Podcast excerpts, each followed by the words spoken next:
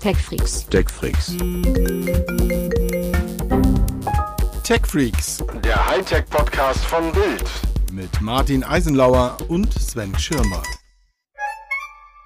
Hallo und einen wunderschönen guten Tag, guten Abend, guten Morgen und wann auch immer euer Tag ist. Hier sind die Tech Freaks vom Hightech Podcast von Bild und ähm, ja, ich bin's, ich bin da.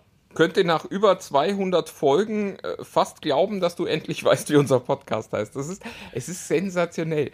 Äh, viele, viele, die jetzt vielleicht nicht zum 200. Mal zuhören, wissen gar nicht, wie außergewöhnlich es ist, dass so eine Anmod mal klappt. Hier ist Martin Eisenlauer. Ich bin der, der äh, mit Sven Schirmer äh, immer rumsitzt hier. Und Das ist der, der Sven Schirmer immer überlässt, die ersten Worte zu sprechen. Und außerdem hat es doch Tradition, dass du meine Anmoderation kritisierst. Es Oder ist, nicht? es ist, auch es ist ja auch immer.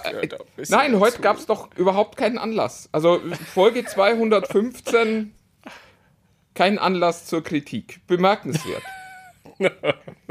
Nach, nach 52 Sekunden. Ich bin auch total begeistert. Ich freue mich. Ich, ich freue mich total. Ähm, ich freue mich auch, dass wir, dass wir zusammenkommen. Wir müssen nämlich heute mal an so einem anderen Tag aufnehmen, weil wir es sonst wieder vielleicht gar nicht geschafft hätten. Und deswegen äh, danke dir schon mal, dass du dich so flexibel zeigst, ähm, zwischen unfassbar viel Quatsch da äh, mich einzuschieben heute. Das ist total lieb von dir. Es bleibt Also weiter uns. kompliziert, aber wichtig ist ja, dass wir eine Folge machen jede Woche. Insofern, ähm, ja. Ja, ja, ja, ja, auf jeden Fall. Und wichtig bleibt ja auch Facebook bei uns, ne? also in unserem Leben, ähm, äh, sage ich jetzt mal so. Ähm, egal, wie wir es kritisieren und egal, was wir davon halten und egal, ob der Herr Eisenauer da mal ein bisschen mehr und mal ein bisschen weniger herumturnt. Und ich habe übrigens Post von denen gekriegt. Die, die sehen das alles ganz anders. Aber egal. Oh, ist das privat oder, oder möchtest du das mit uns teilen? Ne, nein, das ist, äh, also ich habe äh, letzten Sonntag in der Bild am Sonntag ja eine Kolumne darüber geschrieben, äh, Ah, ich verstehe, jetzt meine, ja. dass äh, Facebook unser Leben beeinflussen würde. Übrigens nicht nur Facebook, sondern soziale Medien generell, dass wir aber durch Frau äh, Hagen momentan einen, einen spannenden Einblick ins Innenleben von Facebook haben und habe da mal geschrieben, dass das halt alles nicht so optimal läuft. Und da, das äh, sieht man bei Facebook wenig überraschend äh, ganz anders. Und äh, man sieht da halt, dass die schon der Meinung sind, viel für die Menschheit zu tun und auch viel Geld zu investieren und doch auf einem guten Weg zu sein. Und äh, so ein bisschen habe ich das Gefühl, man versteht gar nicht, warum ich nicht verstehe und so. Ähm, äh, auf jeden Fall, es, es ist auf der einen Seite ist es ja immer schön äh, zu sehen, dass das, was man da so produziert, gelesen wird.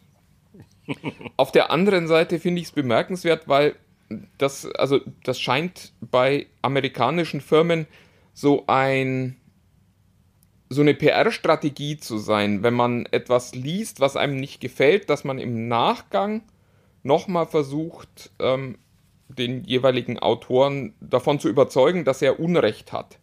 Und das dann aber auch mit, ja, teilweise so, so überschaubar äh, nachvollziehbaren Argumenten zu tun.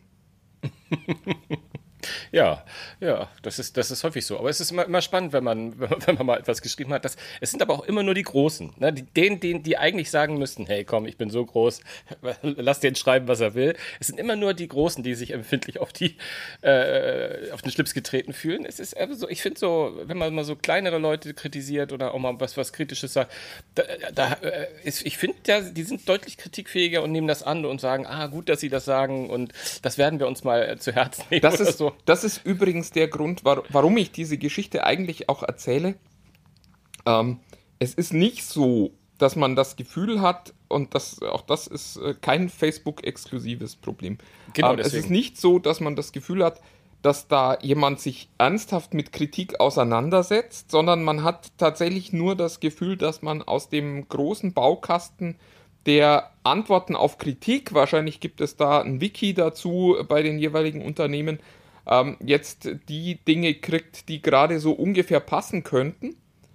Und ich würde mich total freuen, wenn sich mal jemand melden würde und sagen würde, du hör mal, wir haben das gelesen, ähm, wir, wir finden tatsächlich, dass du einen Punkt hast, aber wir würden gern auch mal das. äh, Und diese erste Hälfte dieses Satzes, die, die findet nie statt. Es gibt nicht dieses, wir finden, dass du einen Punkt hast, sondern es gibt immer nur, hier erklären wir dir mal, warum du Unrecht hast. Und selbst wenn es um Fakten geht, warum du diese Fakten falsch interpretierst, Und das finde ich, das finde ich so ein bisschen schwierig an dieser Stelle. Aber äh, gut, sei es drum, es ist aus der Rubrik, was uns gerade so beschäftigt. Auch dafür ist ja dieser Podcast hier. Ja, und vor allem, vor allem ähm, haben wir deiner Geschichte zu, zu Facebook und den sozialen Medien und dem quasi in deinem Kopf so äh, umhergeisternden Facebook zu verdanken, dass du mal wieder einen Blick in die Tech Freaks unter sich, unserer Facebook-Gruppe geworfen hast und äh, mal geguckt hast, was da so los ist. Und da ist ein Thema von unserem, ich weiß gar nicht, ob er sich da beleidigt fühlt, aber dem, ein, einem Freund, einem sehr nahen Facebook-Freund unseres Podcasts, nämlich dem Malte, ähm, ist dir was äh, entgegengesprungen und du dachtest, Mensch, dann lass uns mal darüber reden. Und das ist die Überleitung für dich. Verrückt. Ja, Malte fragte, ob es äh, Apps gibt, mit denen man mehr aus äh, der Kamera des äh, S21 rausholen könnte. Und äh, das finde ich an sich, also das ist eine total spannende Frage, weil äh, diese Idee, dass äh, quasi die Sensoren mehr liefern würden, als man ähm, dann am Ende im Foto sehen kann, die ist ja erstmal total richtig. Weil klar, so ein, so ein Handy hat heute irgendwas zwischen zwei und fünf verschiedenen Sensoren. Und die liefern natürlich alle Daten und Input. Und am Ende kriegt man so ein relativ mickriges 12-Megapixel-Bild, äh, obwohl da mit jedem Schnappschuss gefühlt erstmal, weiß ich nicht, bis zu 200 Megapixel aufgenommen werden. Und ja, es ist nachvollziehbar, dass man so den Eindruck hat, da muss doch noch mehr gehen. Und das äh, Spannende an der Geschichte ist, früher war das tatsächlich so. Also es gab mal eine Zeit, da waren die Apps, die so mitgeliefert wurden als Kamera-App, ja, wie soll ich sagen, nicht erste Wahl. Also da gab es tatsächlich ein paar Apps, wo, wo man so das Gefühl hatte, da kriege ich zumindest mehr Einstellungsmöglichkeiten und am Ende auch bessere Ergebnisse. Hast du sowas schon mal benutzt, Sven? Ja, ist das ich was für dich? Ich, ich habe es in, in eine Zeit lang sogar sehr intensiv benutzt und war ganz verrückt nach diesen Kamera-Apps und dachte mir, ah, dann da den Weißabgleich und ähm, einige haben dann so einen, so einen softwareseitigen ähm, Wackelfilter, also Bewegung, wie heißt das? Tilt, Tilt Anti-Shake heißt das. Ich meine, äh, Instagram ist ja mal gestartet als bessere Kamera-App, wenn wir ehrlich sind. Ja, ja, ja, im, im Grunde schon. Also ich habe das, aber ich muss, ich muss, ich, ich weiß nicht, ob du da vielleicht sogar drauf hinaus willst, aber ich muss sagen, dass es halt mit der äh, mit den immer besseren Kameras und äh, auch äh, finde ich auch das, was die, äh, was die Hersteller ab Werk da mitliefern, es ist halt immer umfangreicher geworden. Ähm, aber prinzipiell finde ich so, dieses softwareseitige ein bisschen ISO einstellen und so, das fand ich früher total klasse, dass ich das runterleveln kann und hochleveln kann. Ähm, ich mache das gar nicht mehr so, aber ich habe auch mich auch sehr, sehr lange nicht mehr damit beschäftigt. Aber einige, einige dieser Apps, die, die sich mit Pro schimpfen und dann ja vielleicht nochmal 2,50 Euro extra kosten, ähm, die sind ja auch manchmal vollgestopft mit Funktionen, von denen ich mich dann halt frage, wie greifen sie auf die Hardware zu? Ist das überhaupt? Weil meine These ist, es ist halt alles äh, in der App softwareseitig gelöst, was sie da machen. Ja, also es, es gab, und äh, das ist, glaube ich, der große Unterschied zwischen früher und heute. Also früher gab es eine Handvoll äh, verschiedener Kameras und da war das im Großen und Ganzen ein Sensor. Und da half es dann schon immer wieder mal, sich einzelne Parameter anzugucken. Also zu sagen, okay, ich gebe dir mal die Chance, einen manuellen Weißabgleich zu machen. Ich gebe dir mal die Chance, eben sowas wie eine Blende vernünftig einzustellen und äh, ja, dann konnte man an der Stelle optimieren oder zumindest besser steuern, würde ich es vielleicht nennen, was es, glaube ich, besser beschreibt. Ja. Ähm, so weit, so gut. Heute ist es halt so, diese, diese Kamerakonstrukte sind eine sehr äh, komplexe Konstruktion und ja, es tut sich nicht mehr viel. Also das, was an Optimierung schon mitkommt, ist schon wahnsinnig viel. Und da jetzt herzugehen und zu erwarten, dass ein App-Programmierer quasi mehr aus der Kamera von Google rausholt als Google selbst, ich spreche jetzt über das Pixel, weil ich ja das Pixel immer benutze, aber das ist bei Samsung äh, genauso. Also auch da ist es so, die haben riesige Teams, die sich den ganzen Tag nur damit beschäftigen, den Output dieser Sensoren zu optimieren und die da auch sehr viel Erfahrung haben mit diesen Sensoren. Und da jetzt zu erwarten, dass so ein kleiner App-Programmierer das auch und dann noch besser hinkriegt, das ist schon viel verlangt, Malte. Ähm, also da, da würde ich mir keine großen Hoffnungen machen. Gerade weil wir eben auch sehen, dass es da wirklich um, um Nuancen in der Zusammenarbeit geht. Also Apple hat zum Beispiel jahrelang den gleichen Chip benutzt, also den gleichen Sensorchip und nur immer mehr rausgeholt aus diesem Sensorchip, weil die Entwickler unterm Strich sagten, wir können mehr mit dem besseren Verständnis dieses Chips erreichen, als wenn wir jetzt einen neuen Chip einsetzen, der vielleicht bessere technische Daten hat, den wir uns aber erst wieder in der Verarbeitung erarbeiten müssen. Und das fand ich schon sehr, sehr spannend zu hören. Und auf der anderen Seite, man merkt es auch, ich, ich erzähle das ja schon länger, ich finde, das, was moderne Kameras machen, sind eigentlich keine Fotos mehr, sondern Bilder. Und äh, der Unterschied ist halt, es geht nicht mehr so sehr um die Abbildung der Realität, sondern es geht darum, etwas zu machen, was wir für ein gutes Foto halten. Egal, ob das dann da war oder nicht in dem Moment. Äh, auf jeden Fall. Sven ist eingenickt. Es war, es war so spannend. ich, Nein, nein, ich, ich wusste, ich wusste, ich wusste nicht, wann fertig weil ich, weil ich die ganze Zeit über, über, überlege, ähm, was, was denn der Benefit ist, weil du sehr stark natürlich auf die, ähm, auf die Hardware gehst und, und die, und die Arbeit mit der Hardware. Ich erinnere mich jetzt aber auch dunkel, ähm, das fiel mir nämlich eben gerade, während du gesprochen hast, noch ein dass ich einiges auch ganz cool fand. Klar, es ist kein Geheimnis. Ich habe das, ich, ich, ich, nutze auch ein Android, aber klar, mein primäres Handy ist ein iPhone. Und ich, äh, ich, ich weiß, dass ich ein, zwei Foto-Apps ganz cool fand, weil sie für mich einfach einmal zusammenfassen, was damit alles auch softwareseitig theoretisch möglich ist. Also auch mal unabhängig von, ähm, von zusätzlichen Sachen, wie, wie, wie halt die, die Tatsache, dass äh, Bildstabilisierung, das Wort, was mir vorhin nicht eingefallen ist, und, und, und solche Geschichten. Aber dass man halt auch beim iPhone, ähm, und das wirst du lieben, wenn ich das sage, einfach ist halt auch vieles versteckt gewesen oder man muss halt rausgehen aus der Kamera-App, um es an einer anderen Stelle zu äh, Sachen einzustellen, wie zum Beispiel, es gibt ja diese Standard-Fotoformate, dass, dass wenn du so, ein, so das iPhone auspackst, hat es ja dieses HIC-Format äh, äh, seit einiger Zeit, äh, was, was ich was ich immer sofort wieder ausstelle und in JPEG, es, es hat wahrscheinlich seine unfassbar vielen Vorteile, aber ich stelle es immer gerne in JPEG um. Und da bieten einige von, einige äh, dieser Foto-Apps bieten halt an, das alles innerhalb dieser App zu machen. Also wo du auch das RAW-Format einschalten kannst oder ausschalten mhm. kannst, aber auch, aber auch wo du zum Beispiel, das ist ja vielleicht für irgendwelche äh, Menschen, die Fotos machen, ähm, äh, Instagrammer, ich weiß es nicht, halt so Copyright-Stempel mit einblenden und solche Sachen. Ähm, das ist, das, dafür kann man sowas natürlich relativ gut nutzen und auch Foto-Apps nutzen. Und da, da sind die teilweise auch richtig voll und bieten Optionen, ja. ähm, die, du, die du sonst nicht auf dem Zettel gehabt hast. Aber ich, ähm, ich glaube, genau da liegt der Wert dieser Apps. Also immer genau. dann, wenn du eine, wenn du einen Painpoint hast, muss man, glaube ich, ganz, ganz klar sagen. Also immer dann, wenn es äh, darum geht zu sagen, ich würde gern etwas machen, was mit der Standard-Kamera-App nicht funktioniert. Aus welchen Gründen auch immer. Ganz mein genau. Steckenpferd ist da der Weißabgleich.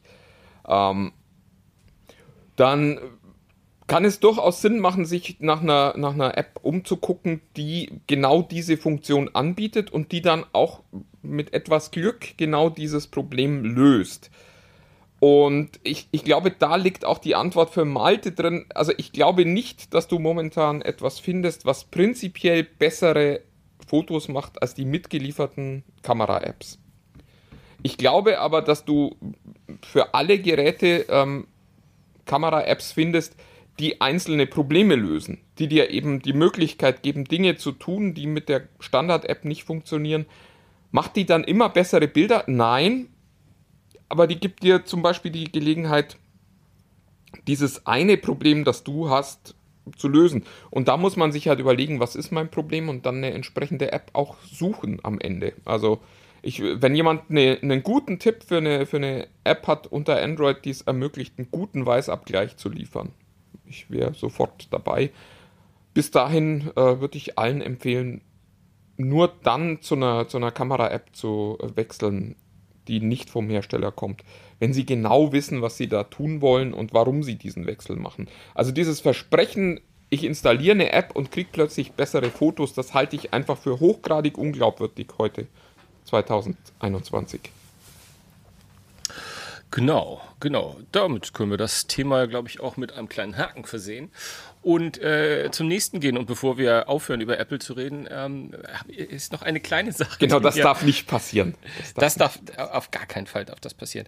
Nee, es ist ähm, wieder ein bisschen Apple-Gerüchte im, im Äther rumgeflossen, äh, sind natürlich. Ähm, es geht um Apple und eine mögliche äh, Brille VR-Headset, AR-Headset, wie auch immer man das nennt. Aber ähm, kluge Köpfe im Netz haben jetzt herausgefunden, dass es gerade so eine Art Patentflut in Sachen Apple-Brille gibt, ähm, die äh, der, die Jungs aus Cupertino da eingereicht haben und sehen da so leichte Parallelen zur Apple Watch, ähm, die sich sozusagen, also zeitlich und dabei halt auch inhaltlich, ähm, was ich bevor, vorher übrigens nicht wusste, ist, äh, dass bevor die Apple Watch gelauncht wurde und auch nur in so einem Gerüchtestatus war, sei es wohl so ganz, ganz ähnlich gewesen, dass da ähm, Apple nochmal Gas gegeben hat, um zu sicherzustellen, dass wenn das Ding auf den Markt kommt, dass da keiner in irgendeiner Form ähm, sich was anschaut und klaut. Ähm, aber nichtsdestotrotz ähm, ist es eine News, die ich ganz spannend finde, weil ich auch weiß, du bist ja generell, glaube ich, also jetzt, ich glaube, ausnahmsweise mal unabhängig von Apple, ähm, gerade was so diese Brillen und AR-Sets betrifft, ja, das hatten wir, glaube ich, letzte Woche schon mal so angestriffen, ja, nicht, nicht, nicht so angetan.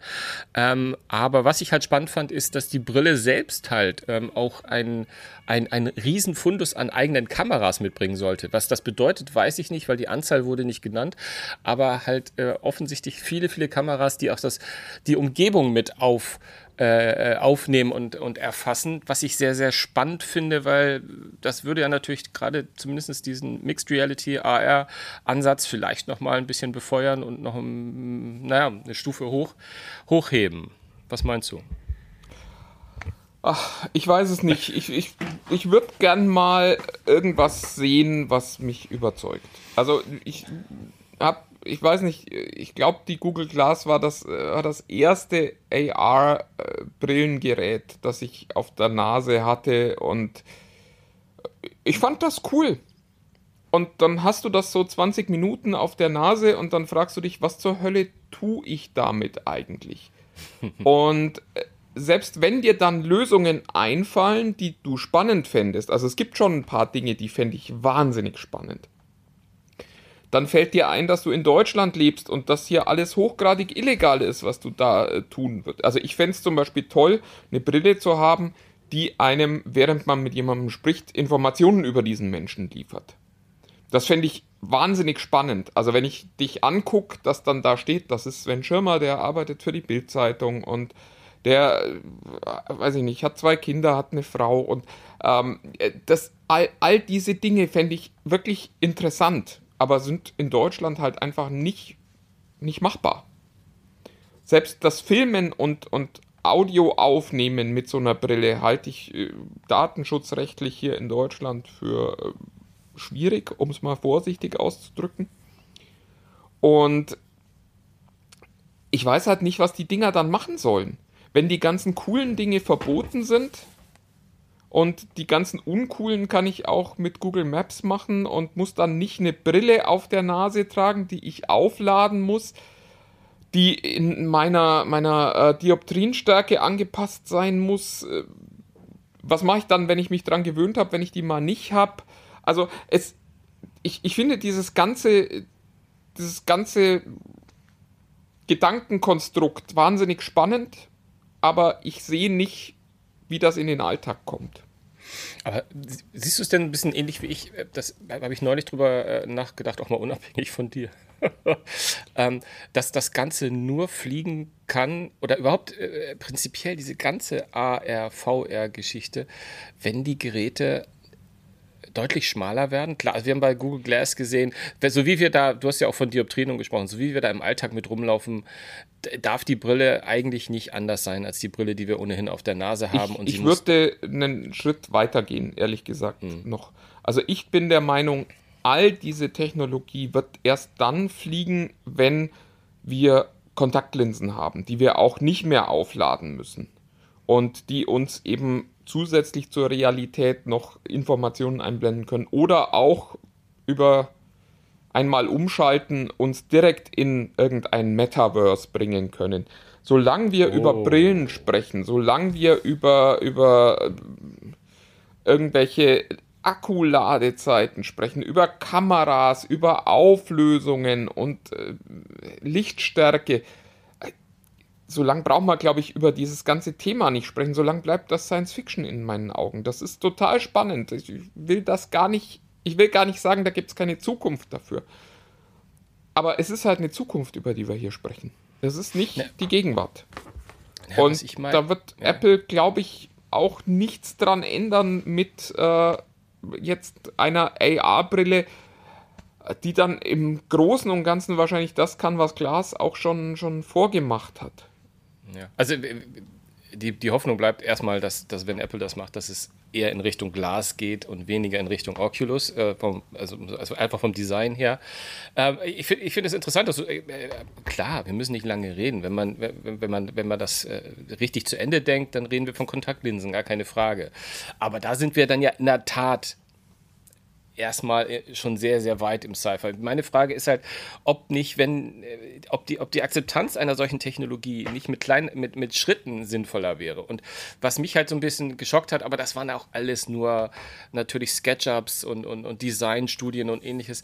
Aber auch wenn es um die Apple-Brille geht, im Moment sehe ich niemals etwas, was mit Glas zu vergleichen ist, sondern immer diese richtigen Dinger mit, weißt du, richtig ja, aber Skibrille, sagen wir mal Skibrille. Ich sage ja. jetzt mal einfach Skibrillenartig.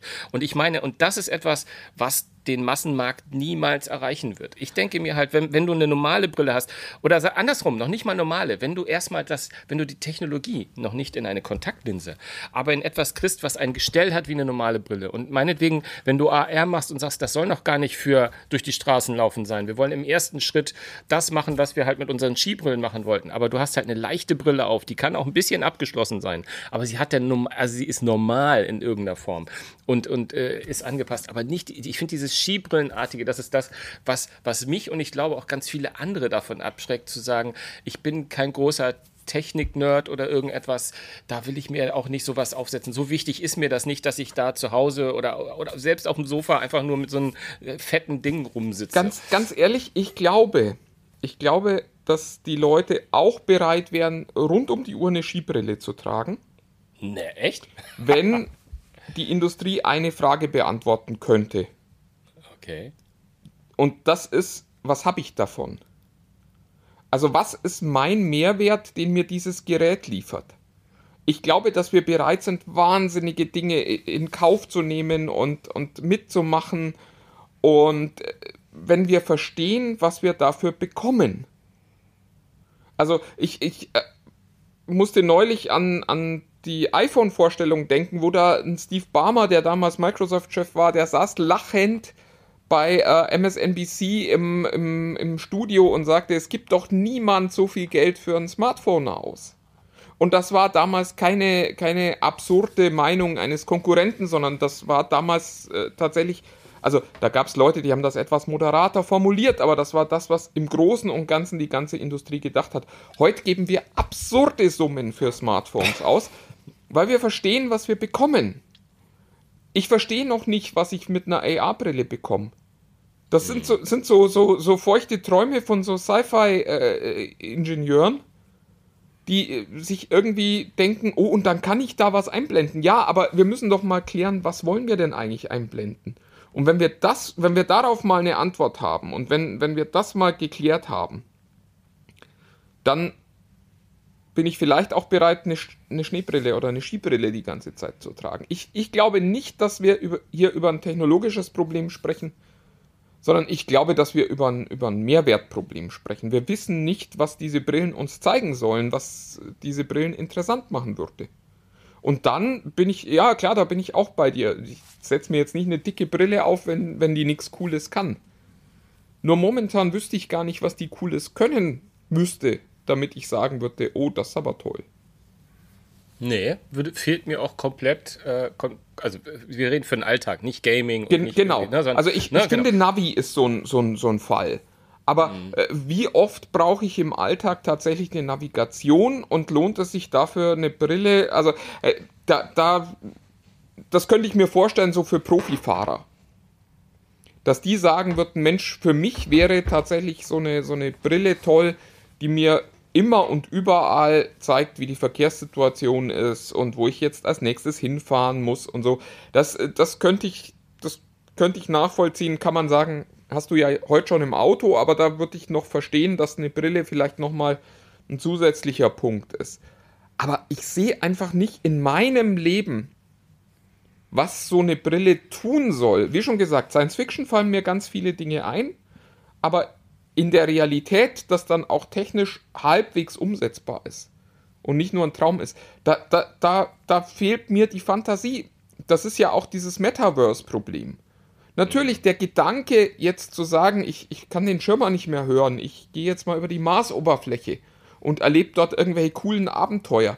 Das ist total cool, aber wir wissen ja, das ist technisch noch nicht umsetzbar heute. Das ist Science Fiction, das Holodeck. Und äh, solange da irgendwie, also ich weiß halt nicht, was diese Dinger sollen.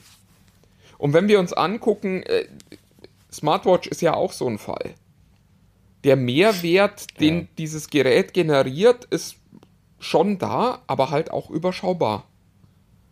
Mhm.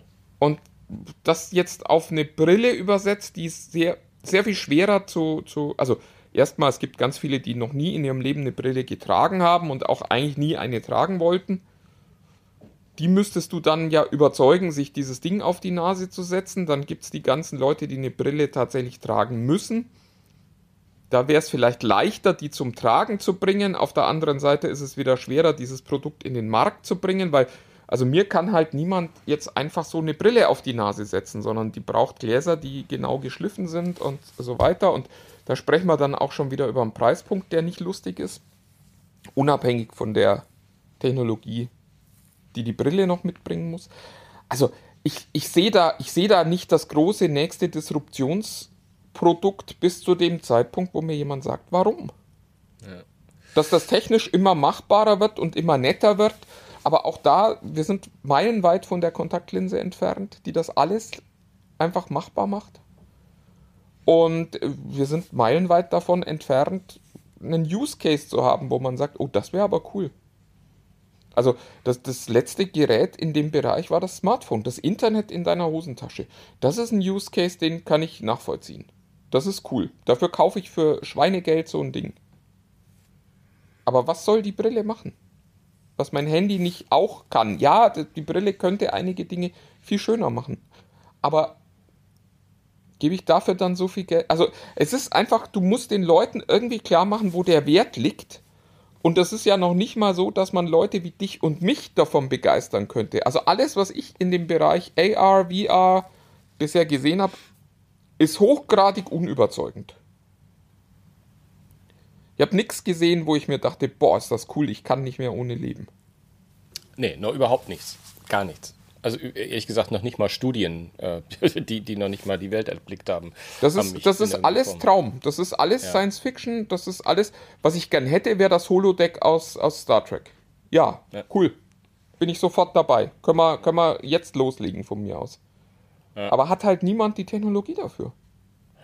Ja. Ich bin 100% bei dir, muss ich leider sagen. Definitiv. Ähm, es bleibt ja immer diese, ich meine, da haben wir ja auch schon mal drüber geredet, es bleibt immer dieses, äh, was hat Apple im Köcher, was haben die für Ideen, um eventuell diesem, dieser Skepsis irgendwas entgegenzusetzen. Im Moment fehlt mir die Fantasie. Also im Moment fehlt mir wirklich. Ja, und Fantasie. ich fürchte, Apple fehlt auch die Fantasie. Ja, wir werden sehen. Wir werden sehen. Wir werden sehen. Was ja, was ja auch nicht bedeutet, dass so eine Brille nicht kommen kann. Also auch das muss man, also mein, mein, mein ganzer Vortrag eben ist ja nicht dazu da gewesen, um zu sagen, Apple macht das nicht, sondern äh, ich kann mir nur momentan, und ich bin mir da meiner Beschränkungen auch durchaus bewusst, nicht vorstellen, dass so ein Produkt mich ansprechen würde. Dachte ich beim iPad aber auch. Dachte auch beim iPad, das braucht doch kein Mensch. Dann hatte ich es in der Hand und dachte, boah, geil, will ich haben. Ja.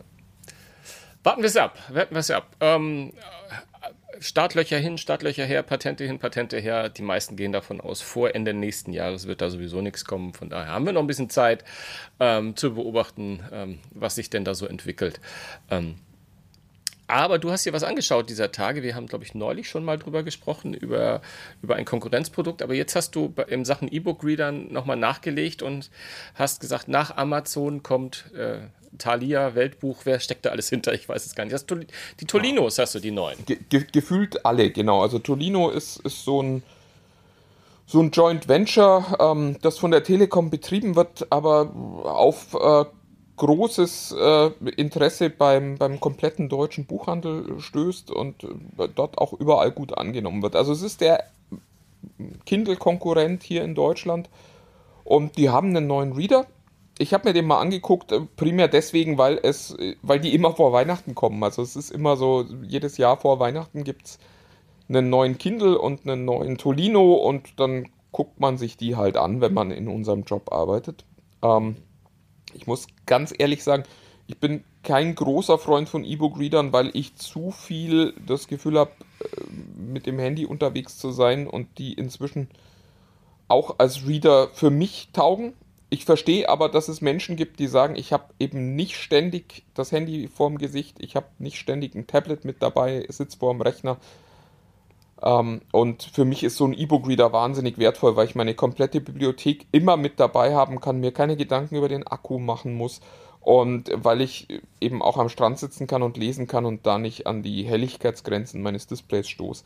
Ähm, insofern, also ich kann nur sagen, ich bin kein Heavy-User, aber ich verstehe, dass Menschen diese Produkte spannend finden. Ähm, ich habe den, den Tolino Vision 6 ausprobiert und um, um es kurz zu machen, wer jetzt einen guten Reader kaufen will, der hat in meinen Augen zwei Geräte zur Auswahl. Das ist der Paperwhite von, von Amazon. Die Signature Edition des Paperwhite braucht man nicht. Das sind nochmal 60 Euro, die kann man sich sparen und lieber noch ein paar Bücher kaufen. Ähm, oder eben den Tolino Vision 6. Und der ist in dieser, äh, in dieser Tolino-Welt, finde ich, gerade das, das spannendste Produkt. Der Epos, der, der drüber liegt, ist in meinen Augen zu teuer. Der, äh, die Geräte drunter haben wieder Features nicht, die der Vision mitbringt. Ähm, was sind die wichtigen Features? Unterm haben Strich, die denn ein Alleinstellungsmerkmal? Irgendwas, was die Kindles nicht haben? Ja, im, im Wesentlichen ist es die andere Plattform. Das mag jetzt nicht so spannend sein, aber die Tolino-Plattform ist offen und das heißt, der wohl wichtigste Unterschied ist, du kannst da drauf äh, das Online-System benutzen, das die öffentlichen Bibliotheken ähm, anbieten. Das heißt, du kannst dir Bücher nicht nur kaufen dafür, sondern du kannst sie eben auch leihen. Und ich weiß nicht genau, ob das neu ist, aber es wird jetzt auch das, äh, das Scooby-System unterstützt, äh, was ja auch so eine, so eine Lese-Flatrate quasi ist. Auch das geht mit dem Tolino, geht beides mit dem Kindle nicht. Und das muss man sich halt überlegen. Ist, also das ist, glaube ich, so das Kurzfazit ist immer das gleiche, wenn du sagst, du wirst Bücher leihen oder du suchst einen offenen Standard für dieses Gerät, dann ist es der Tolino wenn du sagst, du kaufst das Zeug eh bei Amazon oder bei nur einem Händler, das macht keinen großen Unterschied, die Angebote sind praktisch identisch, dann ist es der Kindle allein äh, wegen des Preisunterschiedes. Der Paperwhite kostet 130 Euro, der Tolino 170 Euro. Inhaltlich finde ich, sind die Geräte sehr gut vergleichbar, die sind sehr ähnlich und man sieht an der Stelle halt, ja, dass Tolino gern ein bisschen Geld mit der Hardware verdienen möchte. Amazon eben sagt, wir wollen eigentlich mit den Geräten kein Geld verdienen, sondern dann mit den Inhalten, die du für diese Geräte kaufst. Und drum können die Paperwhites halt immer ein bisschen billiger sein. Das ist einfach ein unfairer Markt an der Stelle. Hast du eigentlich von der, von der Hardware äh, Unterschiede festgestellt das letzte Mal, als ich äh, Tolino und Kindle parallel so ein bisschen in der Verköstigung hatte? Das war auch mal, als ich ähm, für. War das nicht für, erst letztes Jahr? Für die Verwandtschaften? Nein. Okay. nee. nee. Habe ich mir das nur eingebildet ähm, habe ich für die Verwandtschaft äh, eingekauft und ähm, die wollte unbedingt ähm, Tolino haben, äh, was ja durchaus auch verständlich ist. Eventuell ist, äh, war etwas schon betagtere äh, Verwandtschaft, die gesagt hat, sie möchte auch mal einen Laden haben, wo sie reingehen können. Also sie möchten ein Thalia, einen Weltbuchladen oder ich weiß gar nicht was für. Mhm. Es sind ja ganz, ganz viele Ketten, die damit angeschlossen sind an das Tolino-System, hingehen können und sagen, so, ich habe hier ein Problem. Kann man verstehen. Meine, meine Wahrnehmung, das ist wirklich jetzt auch ein paar Jahre her, ähm, ist, ähm, also beim Tolino zumindest, ähm, dass das System immer ein bisschen ruckeliger war, nicht ganz so schnell reagierte. Äh, ist, ist, ist das immer noch so? Oder haben die da mittlerweile schon, so, eigentlich ist auf Augenhöhe mit, mit Amazon? Also ja, also es, es, sind, es sind zwei Dinge. Ich, ich finde, die Einrichtung ist bei Amazon etwas leichter, weil dir das Gerät halt voll konfektioniert geschickt wird. Die wissen, wer du bist. Die wissen, also das wird nur kompliziert, wenn du, oder was heißt kompliziert, aber ein bisschen komplizierter, wenn du das ummelden möchtest. Also wenn du sagst, ich bestelle das nicht für mich, aber gerade wenn du die Dinger für dich bestellst, ist es halt wahnsinnig leicht. Da musst du bei Tolino ein bisschen mehr Energie am Anfang mal investieren. Sind die mal eingerichtet? Funktionieren die beide eigentlich gleich schnell, gleich gut? Ähm, ich habe so ein bisschen das Gefühl, die werben beide auch mit einem schnelleren Prozessor. Ähm, die Wahrheit ist, der Prozessor ist gar nicht so sehr das Problem, sondern das Problem sind diese E-Ink-Displays.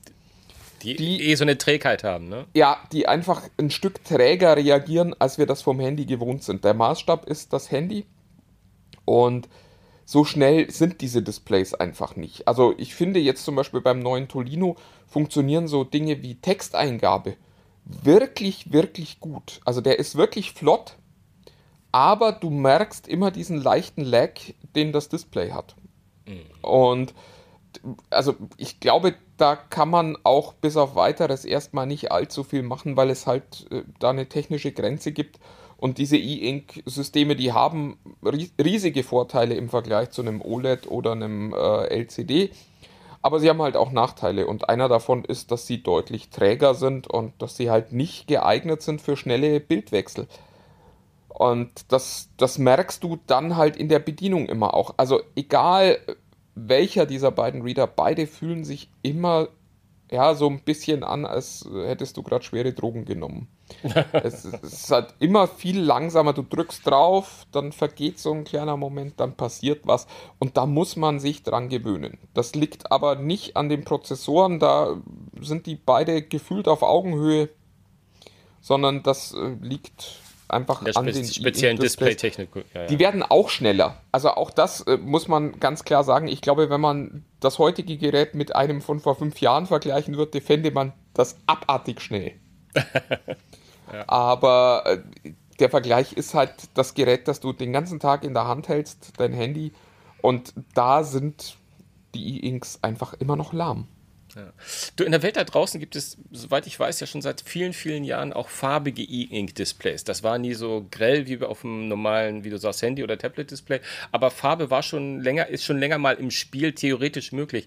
Aber meine Wahrnehmung war, dass weder, äh, weder die Tolino-Gruppe äh, noch, noch Amazon da jemals richtig drauf aufgesprungen sind. Oder gibt es da mittlerweile auch bei den großen Geräten? Nee, bei den großen nee. tatsächlich nicht. Ich muss auch sagen, das ist so einer der Blindspots äh, in, in meinem Technikwissen. Ich habe mir schon ewig vorgenommen, mir so ein Ding mal anzugucken, bin irgendwie nie dazu gekommen. Mm.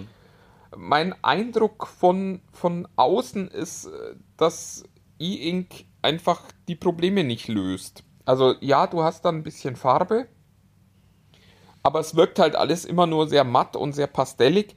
Das heißt, für die Leute, die wirklich sagen, ich will tolle Farben, lesen. ich will äh, ja. ein Comic lesen, ein Magazin lesen. Für die ist es am Ende immer wieder das iPad. Und für die Leute, die sagen, ich will hauptsächlich ein Buch lesen, die zahlen einfach eine Technologie mit, die ihnen dann, wie soll ich sagen, sehr überschaubare Vorteile bringt. Und ja. die sie im richtigen Leben eigentlich gar. Also man, man darf, glaube ich, wirklich nicht vergessen, egal ob Tolino oder Kindle, diese Geräte sind Buchlesegeräte. Und da sind die wirklich stark. Das ist so ein ganz spezialisiertes Ding. Mhm. Und äh, da jetzt zu sagen, okay, und dann will ich noch Farbe und dann will ich noch brillante äh, äh Kontraste und so. Ich, ich glaube einfach, da kommst du dann in den Bereich, wo das Tablet immer die bessere Lösung ist. weil ja. du dann eben auch plötzlich höhere Wiederholraten brauchen würdest, damit das alles nochmal schneller funktioniert. Ja, und irgendwie habe ich so das Gefühl, dass da, äh, da, da liegt kein Segen drauf auf dieser Idee, das alles in so ein E-Ink-Display reinzubauen, sondern wir haben gute Displays für, für Geräte, äh, die brillante Farben schnell zeigen sollen und ich glaube, es ist auch schlau zu sagen, okay, das ist ein Gerät, auf dem lese ich Bücher. Ja. So soll es ja auch sein, so soll es ja auch sein. Ähm, lass uns mal zum, zum nächsten Thema kommen, ein bisschen weiter ruckeln hier, ähm, weil ich höre oft deine Stimme nicht mehr. Ich habe Angst, dass du bald gar nicht mehr da bist. Oh aber ich glaube, aber ich, aber da du ja sehr monologisch unterwegs bist, hat das bis dato ganz gut geklappt, glaube ich. Aber das ist ja auch wunderbar. Nee, aber das nächste Thema ist etwas, wo ich dich als alten ähm, Google Pixel Fan, der du ja auch ganz offensiv in diesem Podcast bist, mal fragen wollte. Ähm, ähm, es gab jetzt die, die, die Nachricht, dass, ähm, die kanntest du auch schon, dass Google ja auch diese Klapp-Handys mal im Anstich hatte, aber jetzt das äh, Fold äh, fallen lässt, aber offensichtlich an einem Google Google Pixel Flip weiterhin dran bleibt. Das hat äh, für mich zwei Fragen, die mich bewegen. Ich meine, wir kennen das aus der Smartphone-Szene ja jetzt in den letzten Jahren schon relativ stark, aber ich finde es trotzdem immer wieder irritierend, wenn zwei unterschiedliche Unternehmen sich wirklich eins zu eins die gleichen Begrifflichkeiten äh, übernehmen. Also ich, ich, hätte an Google-Stelle kein Fold und Flip genommen ähm, als, als Begrifflichkeit. Ähm, A, fand ich das so, so irritierend und B, finde ich das auch entspannt, weil in meiner Wahrnehmung ist es ebenfalls so, dass mich ein Fold komplett gar nicht interessiert. Also auch von der, vom Formfaktor, von der Art und Weise, wie es bedient wird. Aber so, so ein Flip, das ja auch dieser Tage von der anderen äh, Firma, die sich Samsung nennt, äh, sehr prominent in Film und Fernsehen in der Werbung zu sehen ist, ich immer wieder sehe, wenn ich, wenn ich das, ich habe immer diesen Reiz, eigentlich hätte ich Bock auf einen Flip. Smartphone. Äh, immer, immer noch wie von früher. Ich, noch, ich äh, weine ja immer noch dem Razer so ein bisschen nach, das ja eigentlich ja eine, eine, eine sozusagen eine Renaissance erlebt hatte, glaube ich, vor zwei Jahren. Aber, aber so ein Smartphone, das flippt irgendwie, finde ich sexy. Äh, ich, ich weiß, wie stehst du dazu? Ja, ich finde die Idee auch total sexy. Ich habe bisher noch keine Umsetzung gesehen, die mich wirklich überzeugt hätte. Ähm, aber leider das, das, das Samsung Flip habe ich zu kurz in der Hand gehabt, um das wirklich beurteilen zu können. Aber einfach die Tatsache, etwas aufzuflippen, mehr Display zu haben, ich finde es cool. Also ja, eine tolle Idee. Also glaube glaub ich auch. Ich bin sehr gespannt, was Google daraus macht. Äh, also ich, ich glaube ehrlich gesagt auch, dass die gleichen Namen auch der Versuch sind, so ein bisschen eine Kategorie zu definieren weil sich Google und Samsung ja gerade sehr, sehr lieb haben. Und ah, ich könnte mir durchaus vorstellen, dass das auch Teil dieser Koop ist, dass man sich so ein bisschen, ich will jetzt nicht sagen, abspricht beim Namen, aber dass man sich quasi darauf einigt, dass ein Handy, das so geklappt wird, Flip heißt und eins, das so geklappt wird, Fold heißt und so. Ähm, ich glaube, gestorben ist die Idee, dass das dies Jahr noch kommen könnte, als es dann hieß, dass Android 12L ähm, erst nächstes Jahr kommen wird. Also für alle, die sich in der Android-Welt nicht so gut auskennen, die aktuelle Android-Version ist 12 und äh, Google arbeitet an einer Version mit dem Namen 12L und die Eselsbrücke ist L für Large Display. Also das ist quasi ein Android, das sich damit beschäftigt, was in so einem Betriebssystem passieren muss, wenn man nicht mehr in diesem klassischen Hochkantformat arbeitet, sondern wenn sich das Display plötzlich verbreitert, verlängert, ver, ver, verdreht, verwindet und so weiter. Und das soll mit dieser Betriebssystemversion endlich dann auch eingebaut werden, was dringend nötig ist. Das merkt man allen Klapp- und Faltphones momentan an, dass die Betriebssystemunterstützung fehlt. Und ich glaube, dass Google da an diesen beiden Formaten Fold und Flip arbeitet, weil das die Formate sind, die Samsung eben im Markt auch schon hat. Und das sind die einzigen Geräte, die es momentan schaffen können, diese Kategorie im Markt zu etablieren. Weil alles, was sonst so draußen ist, sich dann daran irgendwie orientieren und messen lassen muss. Ja.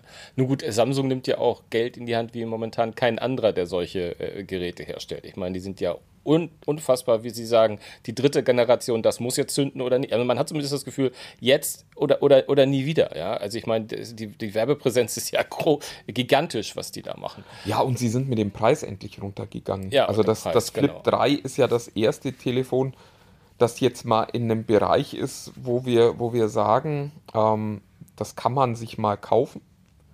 Wobei auch da muss man sagen, offensichtlich sehen die Menschen den Wert dieses Telefons nicht, weil sonst hätten sie es ja jetzt auch schon gekauft.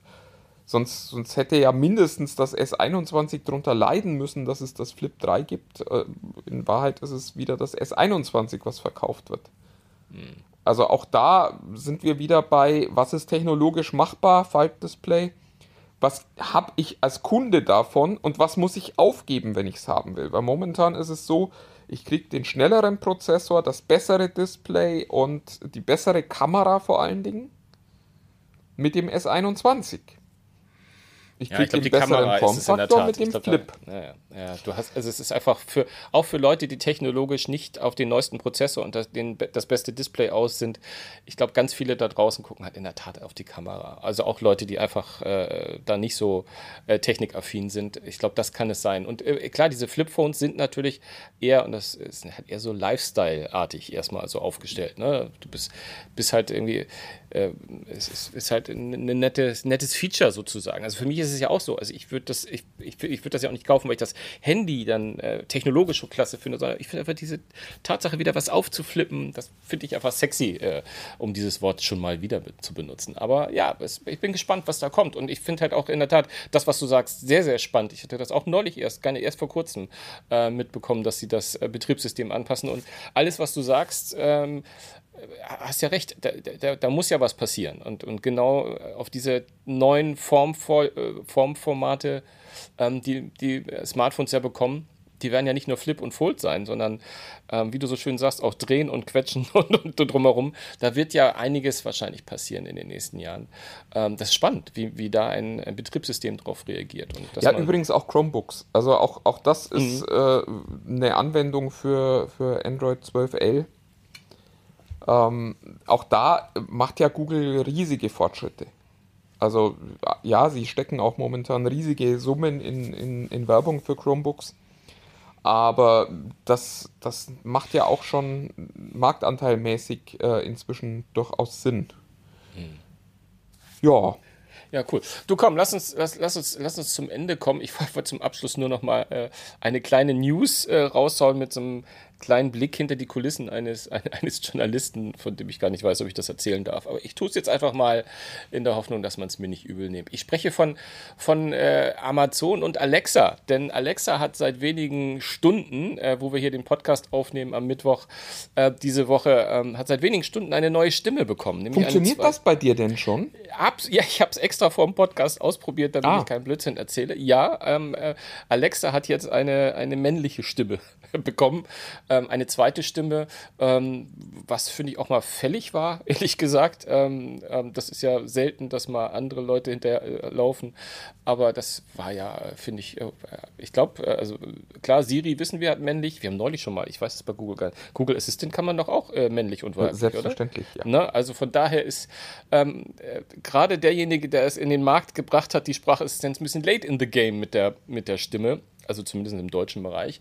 Und ja, Alexa hat jetzt auch eine männliche Stimme. Das ist jetzt erstmal die. Das heißt, ich kann dann äh, Alexa starten und mir antwortet eine männliche Stimme. Das wird, da gibt es ja auch nochmal Zielgruppen, die das ganz toll finden werden. Na, genau. Ähm, da da gibt es auch zwei kleine äh, Zwischenfacts, die dann äh, irgendwann kommen, die auch gar nicht, gar nicht, äh, gar nicht unbekannt sind. Aber eine Sache muss ich erzählen. Ähm, die, die, Kollegen, die Kollegen von Amazon hatten, hatten da ähm, im, im Vorwege, um uns Journalisten das äh, bekannt und schmackhaft zu machen, auch einen so einen kleinen, ich weiß gar nicht, ob es den im Netz gibt, müsste man eigentlich mal schauen. Wenn ich den finde, dann mache ich das.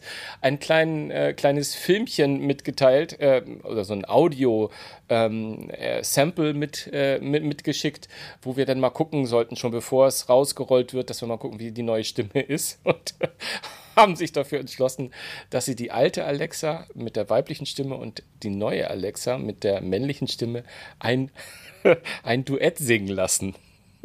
Und dann mit, mit einem Text, ich, ich, äh, es war herrlich. Also es war äh, ein bisschen, wo, wo, wo, wo, ich, wo ich gesagt habe, oh Mensch, lauter Schüttelreime und ähm, ich singe jetzt auf, ich habe jetzt die Stimme und also, also es war, ich, man kann, man kann, man muss es eigentlich mal, es ist mir zu heikel, das anzuspielen, ehrlich gesagt, weil nachher kriege ich da Ärger. Das möchte ich nicht. Aber es war jedenfalls so, es war so, wo du sagst, okay, nee, das ist, da möchte ich eigentlich gar nicht drüber sprechen. Aber ähm, ich habe, ich habe die, äh, ich, ich habe die Stimme heute einmal ange, äh, eingerichtet.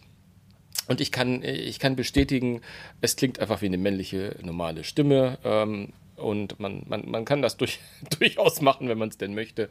Ähm, und von daher nehmen wir es einfach, diese News als Rausschmeißer. Und der letzte, es gibt ja auch noch, in, in Amerika äh, rollt ja gleichzeitig jetzt auch aus, ähm, dass man ähm, ein neues Aktivierungswort benutzen kann, nämlich Siggy. Ähm, ich glaube, offiziell geschrieben wie Siggy Stardust. Ich weiß gar nicht, ähm, ob sie sich da wieder ausgedacht haben. Siggy klappt in jedem Land, aber Sigi klappt ja in Deutschland auch hervorragend. Genau, der Siegfried soll da mal. genau. Ähm, ähm, das soll wohl auch irgendwie ähm, zumindest zeitnah ähm, nachge, nachgeflanscht werden. Wie wichtig das ist, weiß ich nicht. Aber ähm, ja, kann ja ganz, kann ja ganz nett sein. Nimmt diese Infos und diese kleine News als. Äh, Übrigens, ich habe äh, noch eine kleine Anekdote aus, aus meinem oh, äh, Privatleben. Ich habe gestern einen Anruf von Amazon gekriegt, weil die meinten, ein Paket nicht zustellen zu können. Hab dann zurückgerufen und da bekommst du dann eine Sprachansage, die katastrophal schlecht ist. Wo ich mir auch dachte, Mensch Leute, warum lasst ihr das nicht von eurem äh, Alexa-System einsprechen? Dann habe ich die Stimme, die ich von Amazon schon kenne und äh, es müsste sich nicht so anhören, als würde ein Computer das für mich einsprechen. Also wieder 90er Jahre bisschen. Es war, es war, es war ganz, also es war nicht ganz so schlimm, aber es war wirklich, es war deutlich schlimmer als äh, das, was ich erwarten würde, wenn ich einen der führenden Technologiekonzerne dieser Erde äh, anrufe und der noch dazu allem jemand, der ein Produkt hat, ausdenkt. genau, das, das sich sehr intensiv mit dem Klang von Stimme äh, befasst. Das fand ich äußerst bemerkenswert, dass, dass aber, da quasi das eigene System noch nicht auf Stand ist. Ja, also äh, doch, doch, noch eine Nachfrage. Ich, also ich habe noch nie gehabt, dass mich äh, Amazon angerufen hat, wenn es Probleme mit meinem Paket gibt, außer, ja, ich weiß nicht, hat mich mal ein Fahrer, gefühlt hat mich mal ein Fahrer angerufen, kann ich jetzt aber auch jetzt gar nicht 100% sagen, aber die werden dann ja nicht äh, eine Handynummer haben, die, wenn sie zurückgerufen wird. Äh, nee, das, das war, glaube ich, genau der Punkt. Also die haben, glaube ich, während sie gewartet haben, bis ich zur Tür gegangen bin, haben die bei mir angerufen. Ich habe das aber nicht gehört, dass die angerufen haben, weil ich ja gerade an der Tür war dann das Päckchen angenommen habe und als ich wieder zurückkam, hatte ich einen verpassten Anruf und habe da zurückgerufen, weil ich nicht gesehen habe, dass das Amazon war. Und dann gab es eben heißt, nur noch die Fahrer die, können irgendwie Ansage, auslösen offensichtlich, dass du so einen Anruf kriegst, ne? Ja, also das war mein Eindruck. Kannte ich auch noch nicht. Das kannte ich auch noch nicht. Mal wieder so, was Neues gelernt. In diesem Sinne, es hat sich wieder gelohnt, es hat wieder Spaß gemacht. Wir müssen aber weiter, mein lieber Sven. Immer weiter, weiter, weiter, auf jeden Fall. Äh, mein Lieber, dann äh, wünsche ich euch noch einen schönen Tag, schöne Nacht, schönen Morgen, schönes Weiterjoggen oder gutes Einschlafen, was immer ihr mit uns macht. Ihr seht, ich habe gelernt, ne? ich weiß, dass ihr, ne? und so weiter. Also in diesem Sinne, macht's gut, bis nächste Woche. Gute tschüss, Nacht, tschüss. bis dann. Tschüss.